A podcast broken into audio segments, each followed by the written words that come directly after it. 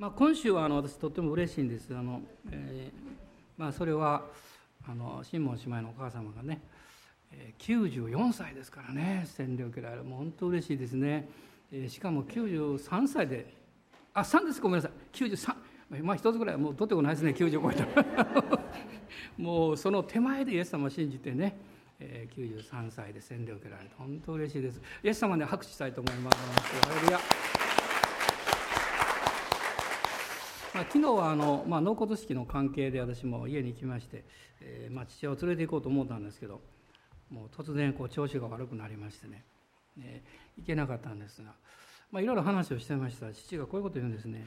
神さんがいろいろ助けてくれるねんって言うんですよいきなり。であのもう半泣きになりながらですねあの喜んでるんですね。で私がねその神さんっていうのはイエス様のことやからねあのイエス様ありがとうって祈ろうって言ったらね「イエス様ありがとうイエス様ありがとう」ってねあのもう本当涙流しながらね祈ってましたあんなにはっきりねイエス様ありがとうって祈ったのは珍しいですねでその時にあの主が私におっしゃって「今がチャンスだから」って、私の心の中にずっと、1年ぐらい考えてきたことがありましてそれ初めて言ったんですけどね「洗礼受けたらどう?」って言ったんです。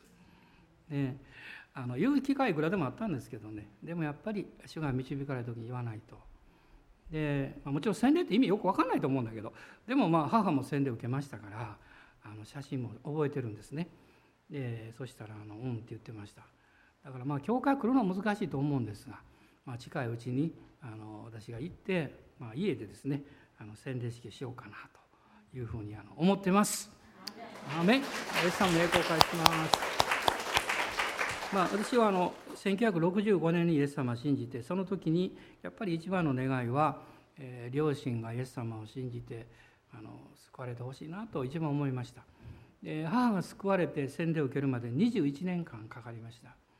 で父親に至っては46年になります。46年ですよ皆さん。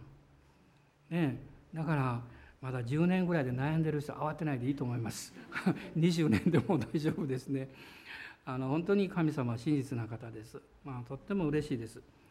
あのイエス様にあ、まあ、本当にあイエス様の導きはご真実ですというふうに心からね言いたいなと思ってます。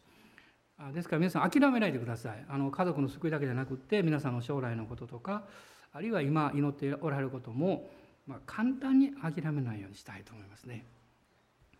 でソロモン王の祈りということでずっと話してましてえー、今日もその続きを 実は話したいと思ってますが、えー、終わりのないような、えー、ずっと長いメッセージしておりますけれども、え第二歴代史の7章の14節、まあ、この14節そのものはソロモンの祈りではないんですけれども、まあ、その背後にソロモンの祈りがあるということで神様がおっしゃったこの御言葉を今日も読みたいと思います。第二歴代史7章の14節です。7章の14節。ご一緒にどうぞお読みになってください。私の名を呼び求めている私の民が自らへり下り祈りを捧げ私の顔を慕い求めその悪い道から立ち返るなら私が親しく天から聞いて彼らの罪を許し彼らの血を癒そう、まあ、自らへり下り祈りを捧げ。まあ、その辺りまでずっとお話をしてきました。まあ、今あのシンポジウムの関係で私はあのいろんな本をずっと読んでるんですけども、まあ、その中で、えー、一冊の本を改めて買いまして読み始めました。皆さん読まれた方いらっしゃるですよね。ハー・ヨンジョ先生の、えー、この「人の働きの教会を目指して」という、まあ、非常に読みやすくてね内容のある本ですね。あの、まあ、改めて私はもちろんハー先生尊敬しておりますけどねもう天国行かれましたけどあのこの本を読みながらですねその言葉の背後にある深みというかね、まあ、それにあの非常に惹かれております。でまあパラパラと昨日も見ておりましてね面白いなと思ったところがあったので一箇所ちょっと紹介したいと思うんですが説教について書いてるところがあるんですね。まあ、これはあの、まあ、牧師であれば余計ピンとくると思うんですが死ぬ気で説教を極めなければならないとこう書いてるんですけどあとずっと読んできましたので面白いこと書いてるんですね。えー、牧会をしながら一つ学んだことがある。牧師が説教が上手なら生徒たちが何でも許してくれるということだ 面白いですね説教が下手なら許してくれない それが説教である牧師が説教が上手なら教会全体が恵みの雨を受けるように生き返る。だから牧師は油注ぎのある説教力のある説教生きて働く説教をしなければならない。それゆえ説教者として神が召してくださったのなら命がけで説教を極めなければならない、えー、なるほどなと思いました、まあ、この、まあ、言葉の背後に、えーまあ、先生の非常に大きな戦いというものがあるわけですけども。で私も最近ふっとこれを見ながらですねあの心に思い当たったことがありまして。まあここ最近皆さんの私に対する視線が非常に優しくなったんですね。でその大きな理由はですね、まあ、やはりまあ健康上のこととかいろんなことがありましたのでね皆さんの今まで以上のこの憐れみに満ちた祈りがあるんだと思うんですけども。いやそれだけじゃないんじゃないかなと思いました。私は自分で説教が上手になったとは言いませんけども でも説教も理由があると思いますね。でそれはどういうことかというとですねやはりいろんなことを通して、まあ、私自身も取り扱われてまた砕かれて、えー、またこの御言葉がこう自分の、まあ、生き方の中にこう受肉していくというか、まあ、そういう部分が、まあ、以前よりもやはり強くなったんじゃないかなと思うわけですね。で、まあ、そういうその、まあ、取り扱いの経験の中に必要なこと。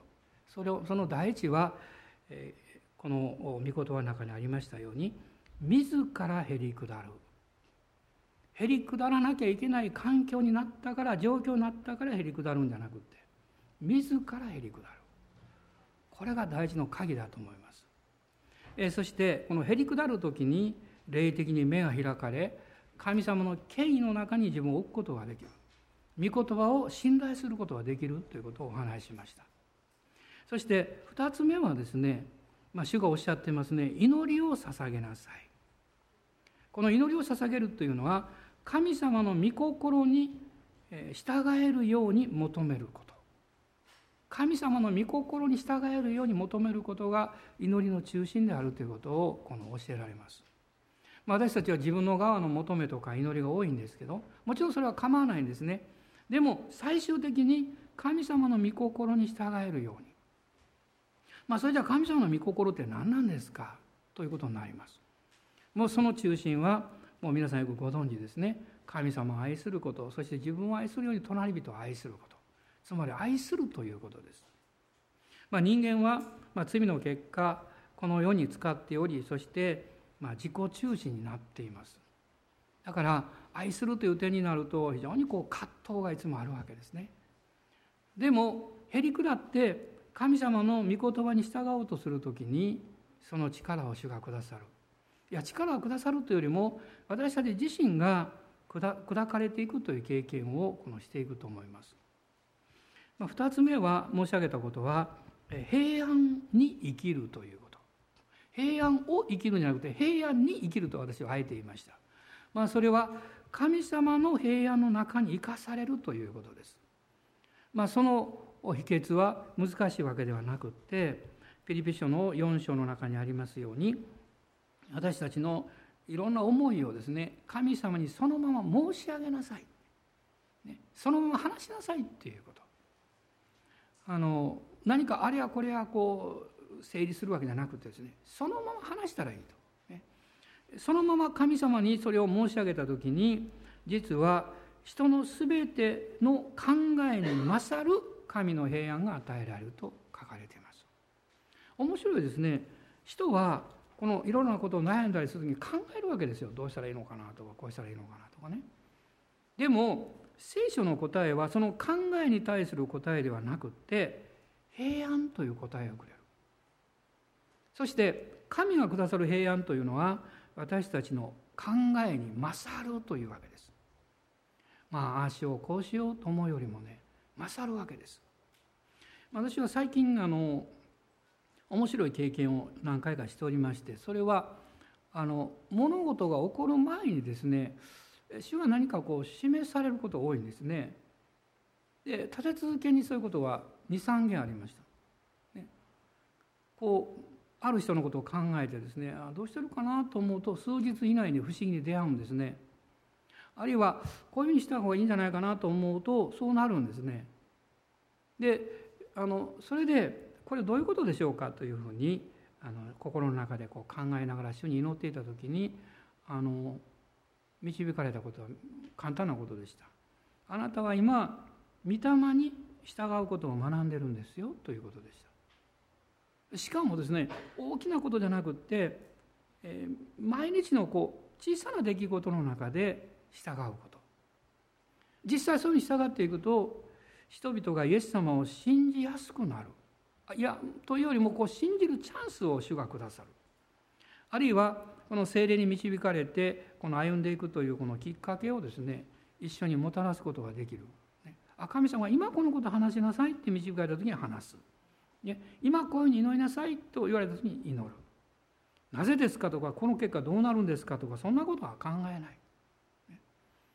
本当に一つ一つその通りにする。それは主は良い方であるということを信じることができればできるほどそれができるということでした。ね、その神様が良い方であるということを知っていてもですねそれを心の中でどれだけ信じているかということによってそれが低いとどうしても尋ねるわけです。どうなるんですかとかなぜですかとか、えー、あるいはこあのこうこういうふうにしたら、えー、これでいいんでしょうかとかいろいろこう聞いてしまう。でも本当に信頼すれば聞く必要はありません。はい分かりました。従えばいいわけですね。まあ、何か聖霊様によってまあ、そういうことを今学んでいるような気がするんです。そしてそのそういうふうにこう従っていくとですね不思議に平安があるんですね。不思議に平安があるんです。神様は当たり前のことですけど私が悩んでいることを願っていない。私が平安に生きることを願っていらっしゃる。そのことがですね改めてこの気がつかされたというかそういうふうに感じていますどうぞ皆さん大人の方にねあなたも素晴らしい平安が与えられていますよってね心を込めておっしゃってください心を込めて。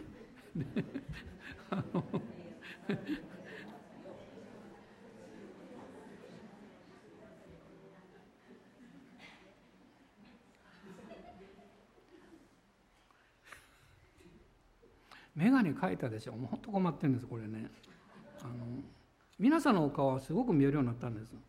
見えない方がよかったかも分かりませんけどね。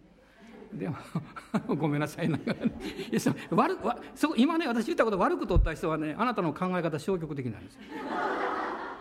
よ悪い意味で言ってない全然。そんな意味で言ってないですよ、ね、あのでね皆さんのお顔がよく見えるようになったら聖書が見にくくなったんですよ。近くがね困ってしまってるんですけどね。外しても見えないしね。つけても見えないしどっちにしても見えないえっと、えー、それでですね3つ目のことですけどこの7章の14節のところ、え、ここに、え「祈りを捧げ私の顔を慕い求め」とありますね。まあ、神様の御顔をこう慕い求めていく。でもそういうふうにこの歩んでいく中で実は神様の御心を求めるということについてもう少しこう深く入っていく必要があります。それはどういうことかっていうとですねその神様の御心をこう求めていくときに愛するということあるいは平安に生きるということ、ね、もう一つ今私が言いましたけども信仰の従順を学んでいくということです。実は神様の御言葉が私の生活を導いてくれるその何ていうかそのドアの奥にはですね実は神の臨在の場所があるわけです。神様の恵みの場所があるわけです。でもそこに入るためには信仰の従順ということが必要になります。そしてこれは私たちのこう、まあ、地上の生活というかその中にですねいつもこう戦わなきゃいけない領域でもあるわけですね。あのイエス様でさえもゲッセマネの園で戦われました。そしてこうおっしゃいました。私の願うようにではなくと言いました。ということはイエス様ご自身も人となられたその人間という面において自分が願うという面を持っておられたわけです。だからあなたが本当に神様に従うということを教えられていく時には必ずあなたの願いがあってその願いが主が導いておられることとこのぶつかっていくという経験をするわけです。つまりこれが十字架経験です。その時に自分の願いや思いというものをイエス様の十字架に捧げる預けるということをこの教えてられていくわけです。まあ、そういうふうに神様のこの導きに従順に従っていくならばこれは自己否定ということが内側に必要なんですけどもしかし大きな祝福があります。神様からの信仰というのは自分の力を超えて神の導きと計画の最善を信じ取る上からの力である。神様の計画と導きというものを信じ取るですね上からの力である。不思議にある状況の中に置かれた時にその力を主がくださるんですね。でもその時に私たちは祈る必要があるんですよ。神様このことこのことを起こしてくださるのはあなたですよねということを信じる必要があるんです。私は今朝ね実はあの第一歴代史のごめんなさい列王記の19章を読んだんです。あの歴代史第一の19章っていうのはあのエリアとバールの預言者の対決のところなんですね。でそこを読んでいてですねうーんとうなりましたねある言葉が心にもう一度残ってきた。ちょっと開いてみましょうかあの第一列王記の19章です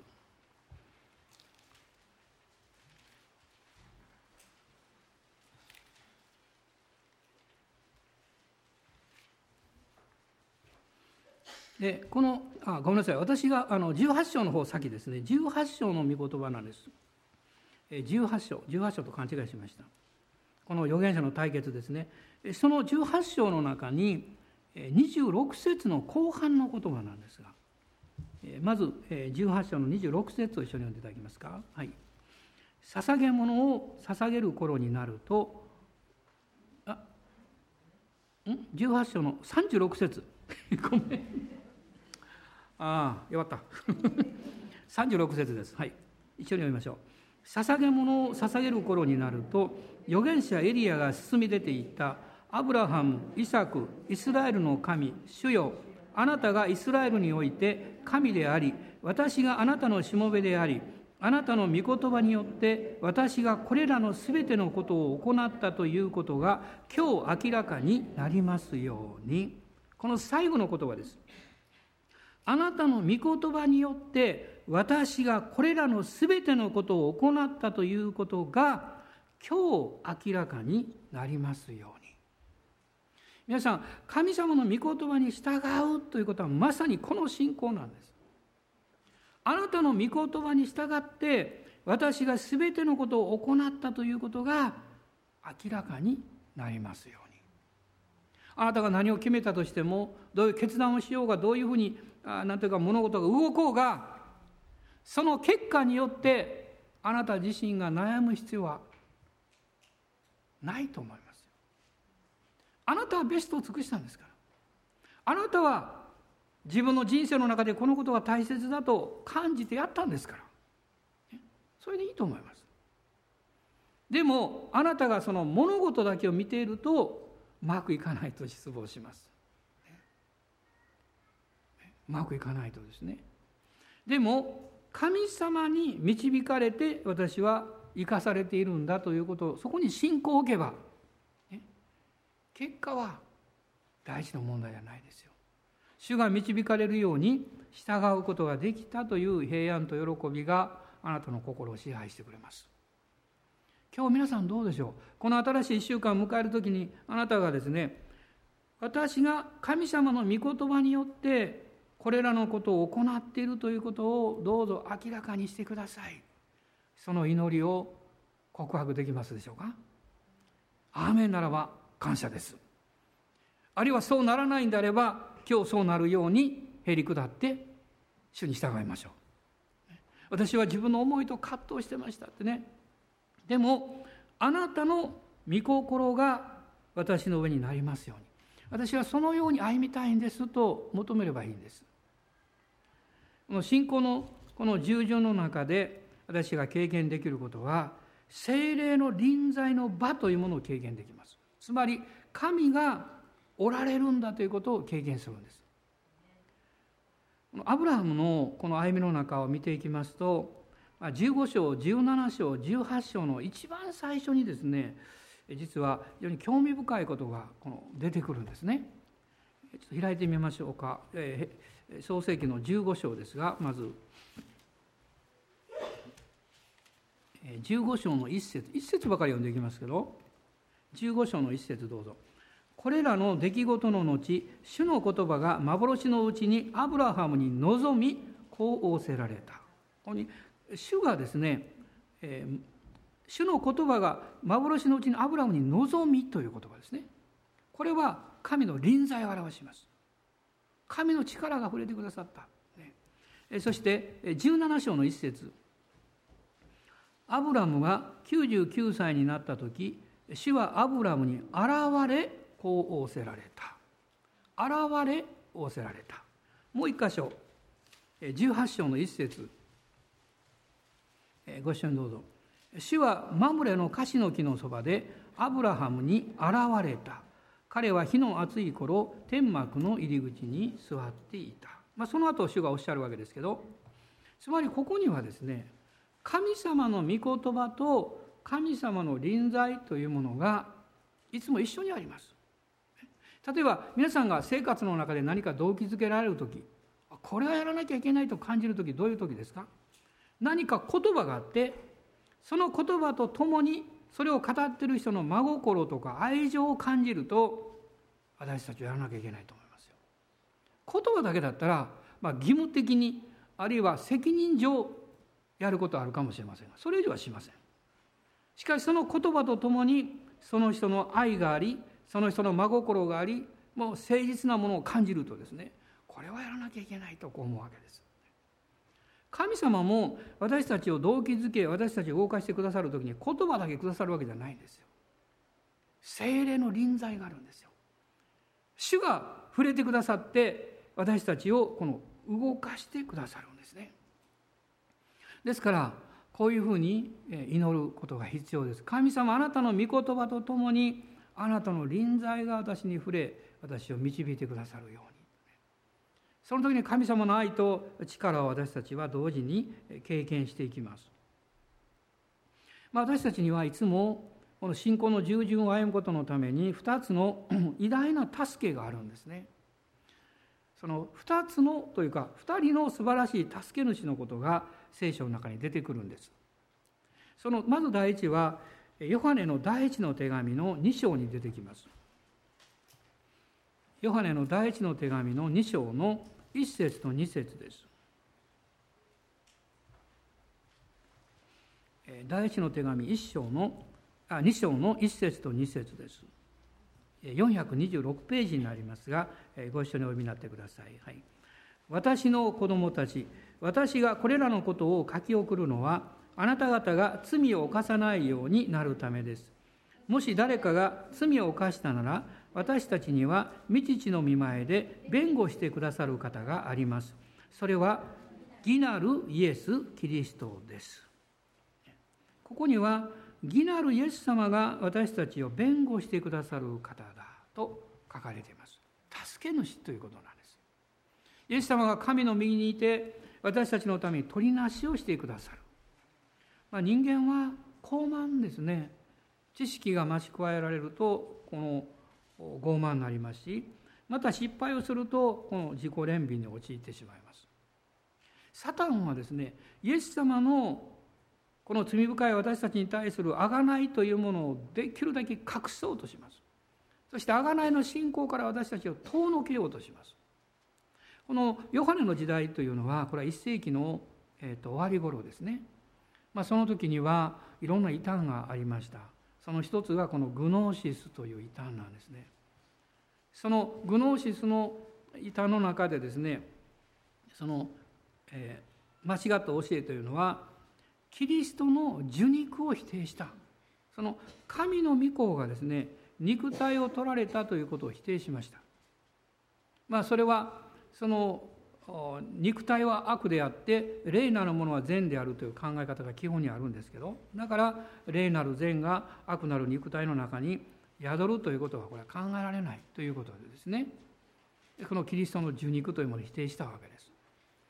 今のこの時代というのはですねある意味で逆なんですね。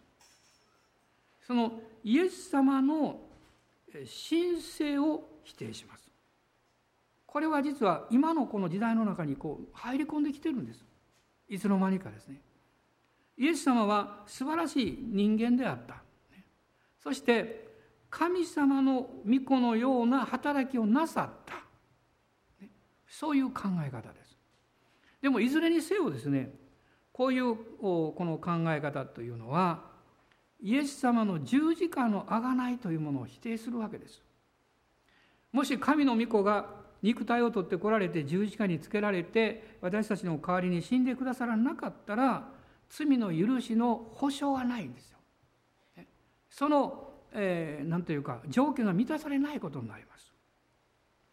ヘブル人の手紙のこの9章を開いていただけますでしょうか。ヘブル書の9章の11節です。9章の11節と12節ご視聴どうぞ。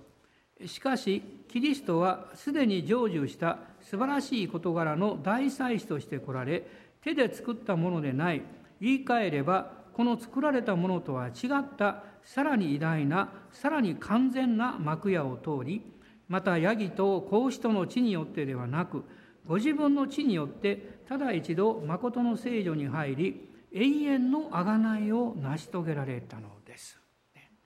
永遠の贖いです。永遠の救いです。あなたは自分の人生を見他の人をご覧になる時に最終的に何をそこで見るんでしょうか？私は昨日、まあ、特にあの納骨堂に行きましたからねもうちょっといろいろこうたくさん召された方のねお写真を見ながらね、まあ、懐かしいことをずっと思い出していましたあそこには敬愛します崖谷先生の写真もありますしね天国に行かれたいなと思ってね。その時に何かこの私の霊が喜ぶわけですよ。何かそこにつながりがあることを直感的に感じるわけです。でこの先どうなるかわからないどこに行くかわからないそういうものじゃなくってあなたの未来は確実なんですよ。イエス様と共に御国に移されるんですよ。落ちないでね。必ずそこ映ってくださいね。でもそれまでですね今この地上の人生において神様があなたにくださっている使命やあなたに託していらっしゃる務めというものをあなたが成し遂げる。それがあなたの責任ですよ。私は聖書を読んでいて最近こういうふうに思うようになりました。神様がですね例えばソロモンに対してえソロモンの心の中に願っていたことを全て実現されたとこう書いてますね。で私たちもそうです主に祈って「主よこのことをしてください」と言ってそのことが起こっていくことがたくさんあります。でももう一面があるということです。つまり神様はあなたを通して神様の願いを実現しておられるということです。であなたのこの地上におけるいろんな願いやあるいはやるべきことを行っているだけではなくて神があなたの人生という、まあ、道具を用いてですねご自分の御心というものを実現していらっしゃる。私はそういう器として召されているわけです。そこに私たちは誇りを持つことができると思います。喜びを持つことができると思います。イエス様は神の右において義なるお方として私たちのため取りなしていらっしゃる。もう一人の取りなし手はこのローマ人の手紙の8章の2627の中に出てきますが聖霊なる方が内なる御霊として私たちのため取りなしておられる、まあ、ローマ書の8章の26節と27節です。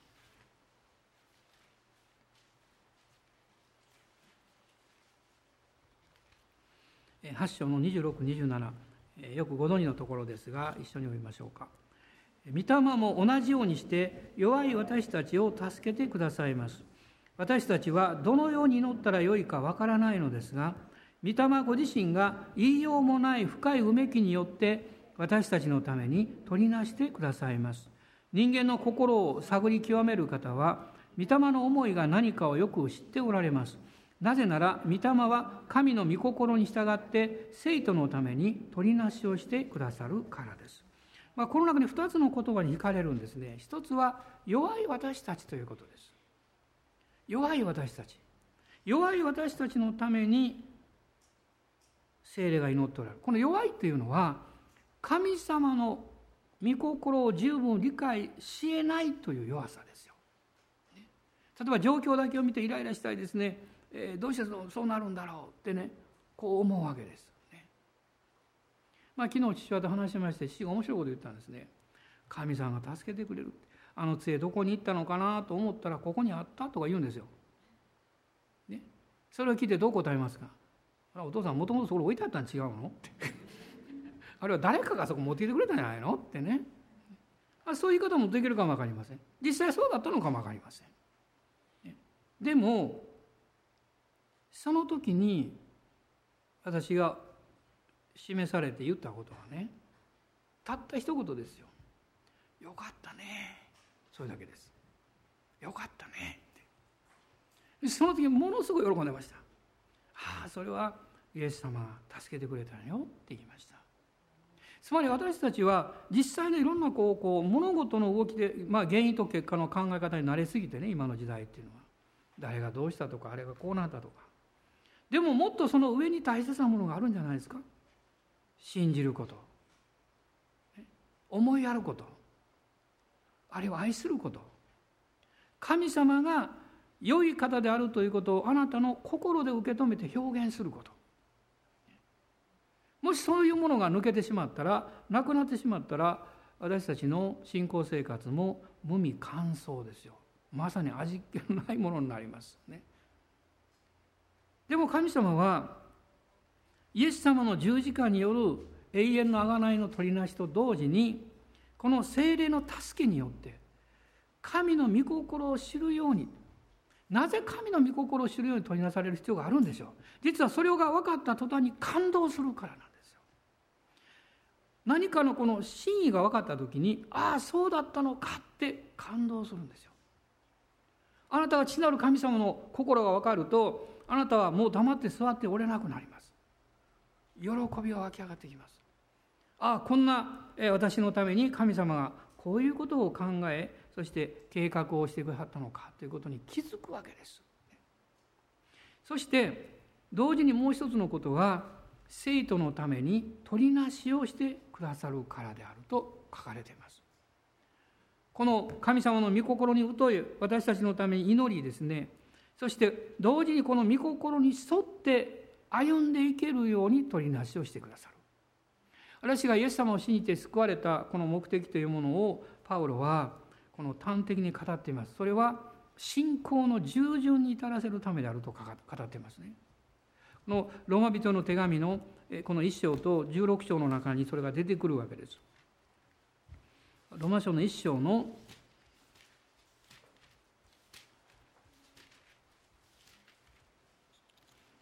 まず一章の五節の中に書かれています。一章の五節どうぞ一緒に読んでください。このキリストによって私たちは恵みと使徒の務めを受けました。それは皆のためにあらゆる国の人々の中に信仰の従順をもたらすためなのです。信仰の従順をもたらすためだ。もう一箇所、この16章です。この最後のところですね。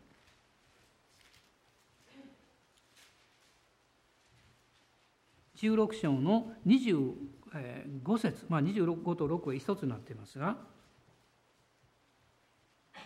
一緒にどうぞ。私の福音とイエス・キリストの宣教によってすなわち世々にわたって長い間隠されていたが今や表されて永遠の神の命令に従い預言者たちの書によって信仰の従順に導くためにあらゆる国の人々に知らされた奥義の啓示によってあなた方を固く立たせることができる方。信仰の従順に導くために。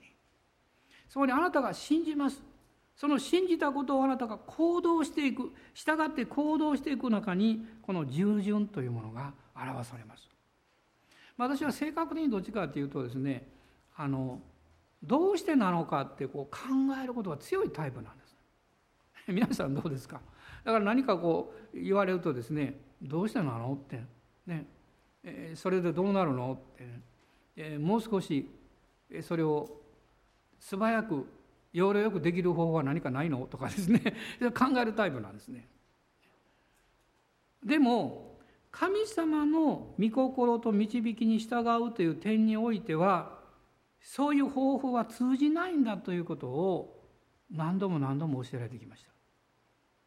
まあもちろんいろんなものを作ったりこのビジネスの世界とかそういう世界ではそれがいいのかも分かりません。でも神様の御心に従うという点においては違う。むしろ神様の御心を知っていくという歩みの中には遠回りがある、えー、あるいは、えー、失敗をすることがある、あるいは思いがけない出会いがある何か予定外のことがそこに起こってくる。そしてその中でその都度先ほどエリアが言いましたようにあなたの御言葉の通りに今これをしているんだということをどうぞ明らかにしてくださいという祈りがですね内側から湧き上がってくるわけです。神様の導きとしてそのことがなされたということであれば私は喜んで従いましょう、ね、そうなります。私が救われて、えー、ちょうど、えー、1年、え、経った時に、え、主がこの将来の導きについて語ってくださいました。まあ、それはですねあのどういうふうに始まったかっていうと、まあ、自分でバイブルスタディを始めたんですね。あのある本を買ってきて毎日聖書を一章読んでそしてその箇所を一緒に学んで一人でこうずっとやってました。そしてちょうどですねその創世記をまたやりだしたんですけどもこの創世記の12章に入った時にそのアブラハムに神様がおっしゃった御言葉そのことをこう読んだ時にですねいきなりですねなぜなのかわからないんですけどこれはひょっとしたら私に語られてることなんじゃないかなって思ってしまったんです。思ったという思ってしまったというか、まあ、そうしか言いようがないですね。それが心の中にストーンと入ったわけですよ。その時から悩み始めたわけです。どうしようかな。あなたは国を出て父母を離れですよ。私が示す地に行きなさい。どこ行くの？神様って。どうしたらいいんですかってね。神様の言葉が心の中に入る時に私たちは悩み始めるんだなということを学び始めました。そして1年間それが続きました。毎朝毎朝起きるたんびにですねそのことが浮かんでくるんです。それその時思いました。バイブルスタディなんかするんじゃなかったってね。あれをしたからこうなったかもわからないとかね。それでもやっとったんですよ、ね、やってたんですけどもうでもその言葉がずっとついて回るわけですよ。そしてその中でいろんなことを学んだんです。まず一つはですね本当に主がおっしゃったんだろうかということ、ね、それから主がおっしゃったんだったらいつまで悩まなきゃいけないんだろうかということ。もう一つはですね神様の導きであるならば神様はどういうふうに次の道を開いてくださるんだろうかということ。1年間考えました。昼間だけですよ考えてないのは。朝起きたらふと浮かんでくるし夜家に帰って寝る前にまた浮かんでくるしですね。そしてちょうどこの1年経った時に主が明確にそれを示してくださってそういうふうにあなたの人生を神様に捧げるんですよということを教えてくださったんですよ。でも私は神様に仕えたいと思ってました。主に従いたいと思ってました。しかし信仰によって従順に従うということがどういうことか分からなかった。ですです私たちはね願いがあるかもしれません。あるいはこういうふうにしたいと思うかもしれません。しかし信仰の従順ということを学ばない限り主の安息と主の導きの中に入って主に従うという経験ができないわけです。何かいつも葛藤があるんです。すぐに現実を見てしまってそしてこの戦ってしまうわけですね。そこから何か逃げる方法ないのかなといろいろ考えたりしました。でも神様は人を通し環境を通し状況を通しですねそういう道ではないんだということを教えてくれました。あの人間ってね導きが分かってもその通りに従いたくない時は他の方法を考えるものなんですね。別の方法でやる方法ないんだろうかなってこう考えるんですよ。で私も主に従っていくんだったら、まあ、別にこのフルタイムなこう、えー、献身者としていかなくてもね他の方法があるんじゃないかと思っていろいろ考えました、まあ、看板書くの好きやから看板さんになろうかなと思って看板屋さんに電話したこともあります。会社から電話したんですけどね。あの時間の間にね看板屋さんに電話して3件ぐらい電話してね看板屋さんになるにはどうしたいいんですかねって聞いたらね、まあ、弟子せなきませんって言われて何年ぐらいかかります？3年ぐらいかかります。最低ですよ。3年無理かも分かりません。3年もかかるんですか？って言って。分かりました。って夏でしたから。いや熱帯魚屋さんがいいんじゃないかなと思って。今度は熱帯魚屋さん電話して本当なんですよ。熱帯魚屋さん電話してね。いや大変ですよって言われました。生き物をね買うんだからね。でそれ私ね冷たいの苦手なんですよ。冬寒いやろなと思って。水触るからね。やめたと思って。もうとにかくねいろいろ考えたんです。昔時計屋さんになろうと思ったことがあってあの時計のですね通信教育の講座を私持ってたんですちゃんともう一回それやろうかなと思いました。でも思い出したんです。第一の最初の教材が目覚まし時計を作ることだったんです。作ったんですけど動かなかったんです。それですぐやめちゃったもうなんかそんなことをずっと思い出してね最後の道はデザイナーしかないと思ってですね。かっこよくね。レタリングとか勉強してましたからね。あのグラフィックデザインも通信教育でやっとったんですよ。そんな好きやったんです。だからそれにかけてポスター書いたんですけど落ちました。でですね神様はね私におっしゃったことはねあなたが願ってる一つ一つのことはいいことかもしれない。でも私があなたに求めてるのはこういう方法でということではなくって条件をつけないではい従いますということですよということでした。この条件をつけないでということは自分の言い分を十字架につけてということです。自分の方法や考えというものを十字架に置いてということですね。これが一番私やりたくなかったんですよ。皆さん今日いかがですか？十字架につけるの大好きっていう人いますか？誰もいないでしょそんな人ね。つけられていてもなんとか降りる方法なんやろうかと思ってですね。一生懸命こうもがいてね。でもある時先生がねガキヤ先生がね一言ふって言ったんですよ。福野君ね十字架っていうのは宙ぶらりんやよって言われたんです。宙ぶらりん天に上がったわけでもなく地に足がついてるわけでもなく中ぶらに中途半端。その中途半端に見えるその自分の状態をねそのまま神様に任せることやよって言われたんです。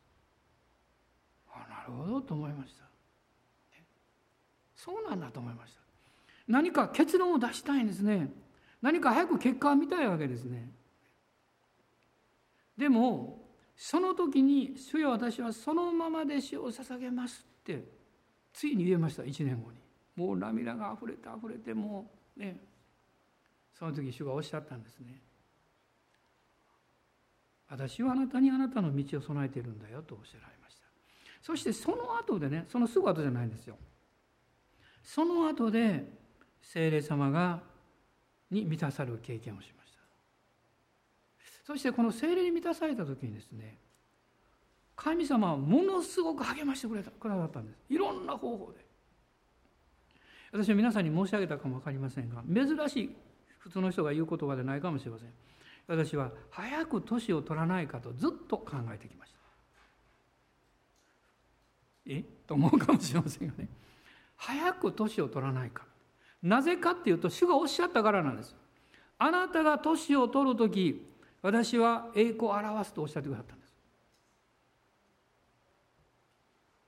でもなかなか皆様のある方のような素晴らしい白髪になれないんです。まだ生生々しいんでしょうかね。よく分かりませんがね。でその中でですね主は私に励ましてくださいました。いろんな幻とかビジョンを見せてくださいました。でもそこで聖霊様が導かれたことはいつも同じことでした。私はあなたを通して不思議をするでしょうって。そしてあなたの人生の中で私の力を見るでしょうって。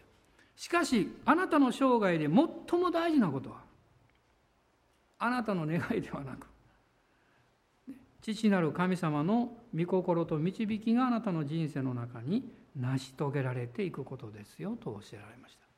それを見ていくためにはあなたは「はい従います」という従順が必要だということです。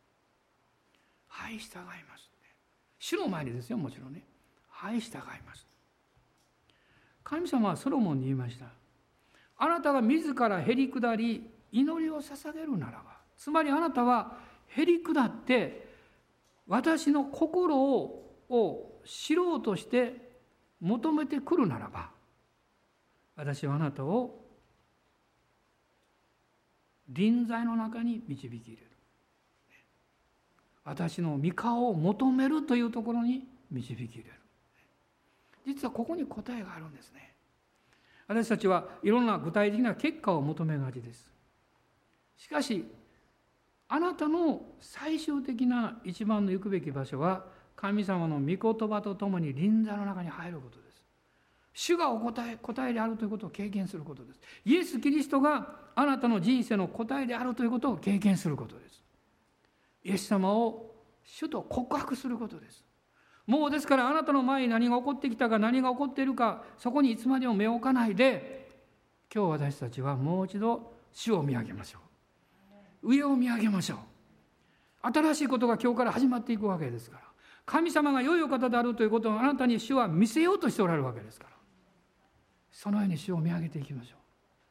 私たちの自分の過去にしがみつくそういう手が弱くなって私たちの昨日の出来事にいつまでも心を置いていくそういうところから御言葉とともに精霊に導かれて前進していくんですよ。歩んでいくんですよ。主はあなたの人生をそういうふうに導いていらっしゃいます。イエス様は良い方でいらっしゃるから。イエス様あなたの生涯にとって最高のことを成し遂げようとしていらっしゃるから。それを信じます。もう一度あの歴代史のこの7章の14節第2ですけれども、そこを一緒に読みたいと思います。もうこれね毎週読んでますからね。もう丸暗記してほしいなと思ってるんです。丸暗記ね。もう暗記するつもりで読んでくださいね。はい。私の名を呼び求めている私の民が自らへり下り祈りを捧げ私の顔を慕い求めその悪い道から立ち返るなら私が親しく天から聞いて彼らの罪を許し彼らの血を癒そう。アーメン。どうぞお立ち上がりください。アーメン。感謝します。ハレルヤ。感謝します。ハレルヤ。エス様。感謝します。今主の前に出ましょう。ハレルヤ。おーハレルヤ。感謝します。アーメン。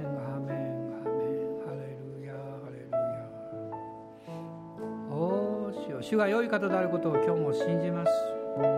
アーメン。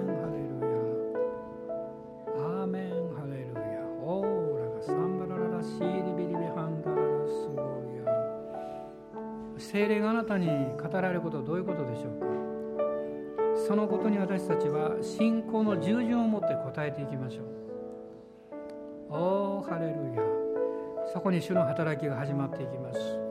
主の素晴らしい見業が起こっていきます。アーメン。アーメン。アーメン。おーイエス様。感謝します。ハレルヤ。今私たちは下ではなく上を向きます。イエス様の方を向きます。アーメン。辛い方を辛いことを経験なさった方いらっしゃいますね。あなたが一生懸命心を尽くし力を尽くし愛情を尽くしやってきたのにその報いが泡のように消えていったような経験をなさった方です。主は今日その人にこうおっしゃっています。私はあなたを大切だと思ってるよとおっしゃっています。私はあなたを愛してるよとおっしゃいます。私はあなたの人生の一つ一つを価値あるものと見ているよとおっしゃいます。どうぞあなたの基準で自分の人生の評価をなさらないでください。イエス様はあなたを尊く見ていらっしゃいます。私はあなたが一つ一つのことに忠実で誠実であったからこれからのちあなたに大きなことを委ねようと主はおっしゃってます。私はそのことが語られてる人ここにいると思います。私はその人あるいはその人々に申し上げたいと思うんです。あなたがそれを主からの言葉として受け取るためには信仰を持って主を見上げる必要があります。自分を見ているところから目を離して信仰を持って主を見上げる必要があります。主があなたに必ずそれを教えてくださいます。導いてくださいます。暗闇を通らない人がどうして本当の光が分かるんでしょう。痛みや失敗を通らない人が愛と優しさをどうして経験できるんでしょう。私たちは主の打たれた十字架を知っています。ですから復活があることを心から喜ぶんです。アーメン。感謝します。今日あなたにとってまた復活の日であるかも分かりません。あなたにとって新たな一歩が始まる日となるでしょう。この教会にとってもそうです。それを信じています。あなたの御言葉の通りに行ったことを今日明らかにしてくださいますようにと。アーメン。ハレルヤ。感謝します。どうぞ霊的に目覚めてください。目覚めてください。おーハレルヤオーラがサンバラララシャンダララスローリアハレルヤ今しばらく威厳でも自由に祈りましょう。オーラがサンバラララスローリアオーラがサンバラララサラバラララスローリアあなたの両手を大きく上げてください。あなたの顔を上げてください。父なる神様が悲しんでいらっしゃいます。あなたの顔を父に見せましょう。主があなたの目から涙を拭い去ってください。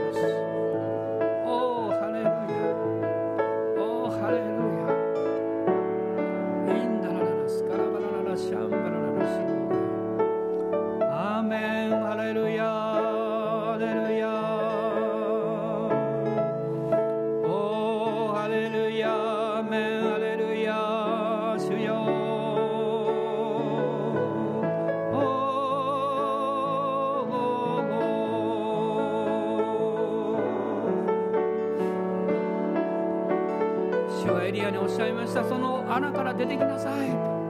その入り口に立てとおっしゃいました。アーメン。ハレルヤ主よ。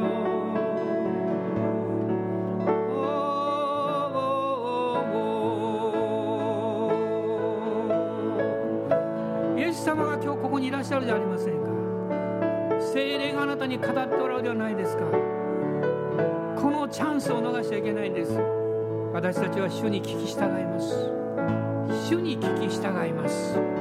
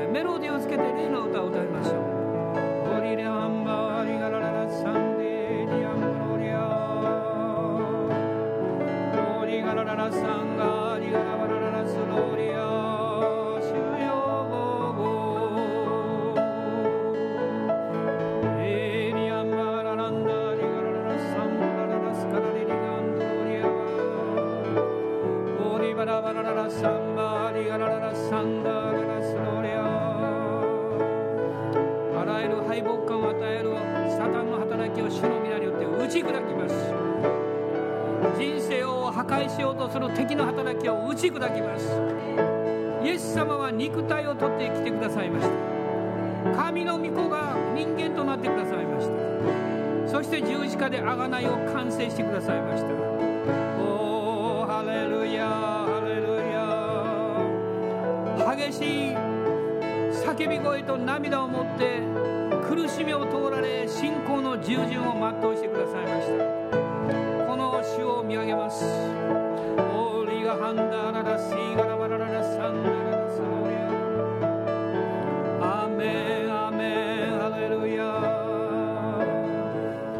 ここに精霊の臨在の場があります。キリストの臨在の場があります。その中に私たちは入ります。そして主を見上げます。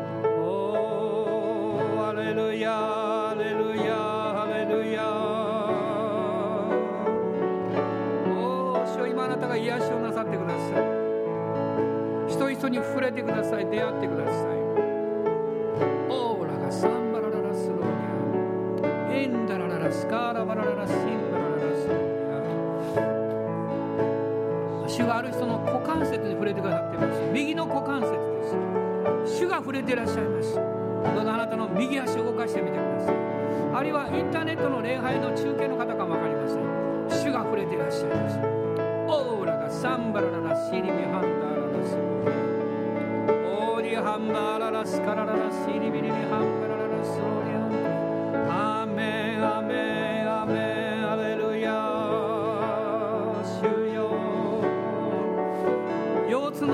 腰の重い方ですね。主が癒してくださってます。手を置いてください。そして動かしてください。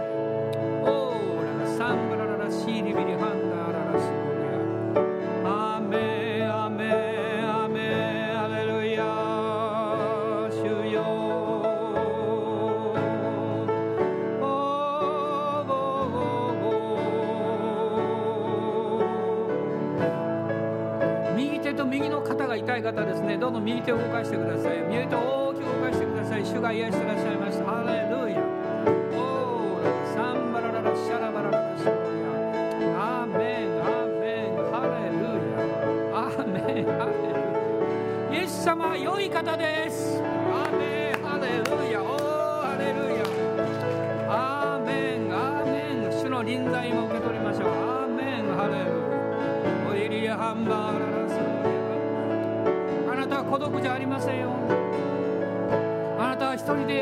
定の責任を持って戦っていらっしゃるでも主があなたと共にいらっしゃいます主があなたを支えていらっしゃいますどうぞ元気を出してください勇気を出してくださいオーリハンバララスローリアインディリビハンバラララスロ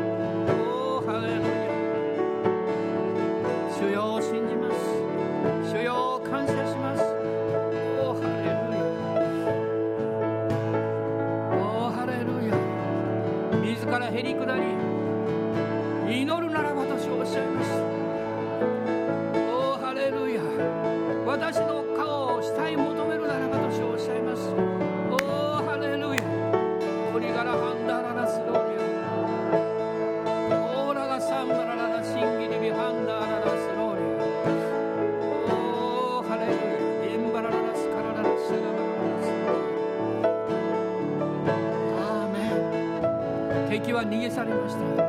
今日あなたを圧迫していた力は逃げ去りました。アーメン。今勝利がやってきています。この礼拝もすごい霊的なプレッシャーをずっと私は感じていました。今それが逃げ去りました。主が勝利を取っていらっしゃいます。アーメン。アーメン。ハレルヤ。オーラ。サンバラララスローリア。大きな拍手をイエス様に捧げ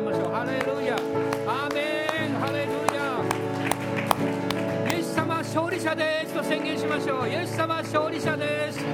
イエス様勝利者です。アーメン。アーメン。ハレルヤ。おー主を感謝します。今一緒に賛美したいと思います。雨を注いでこの賛美をしながら私たちの信仰をもう一度一緒に、えー、会をしていきましょう。アーメン。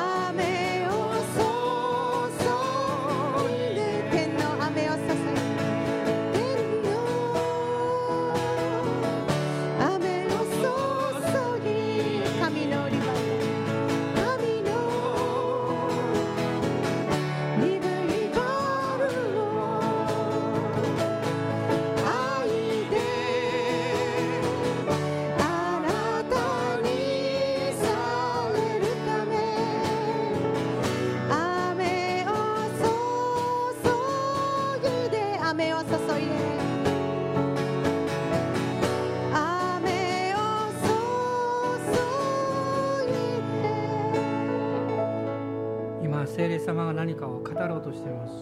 今静かに静まって主の声を聞きましょう。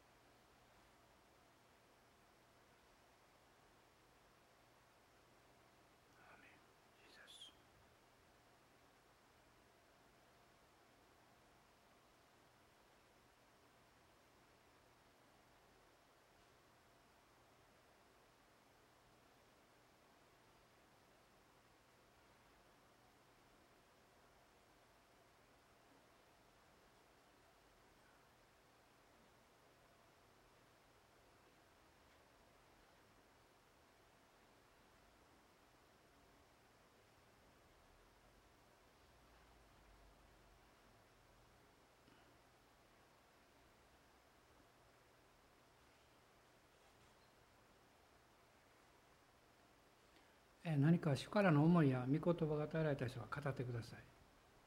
遠慮なくどうぞいいですよ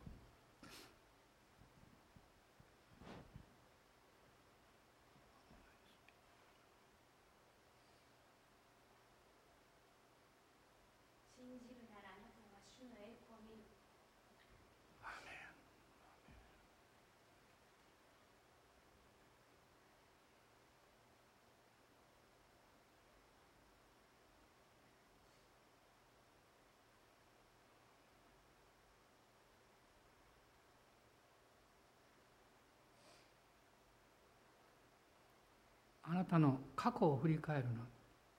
あなたの前にある川を渡れ。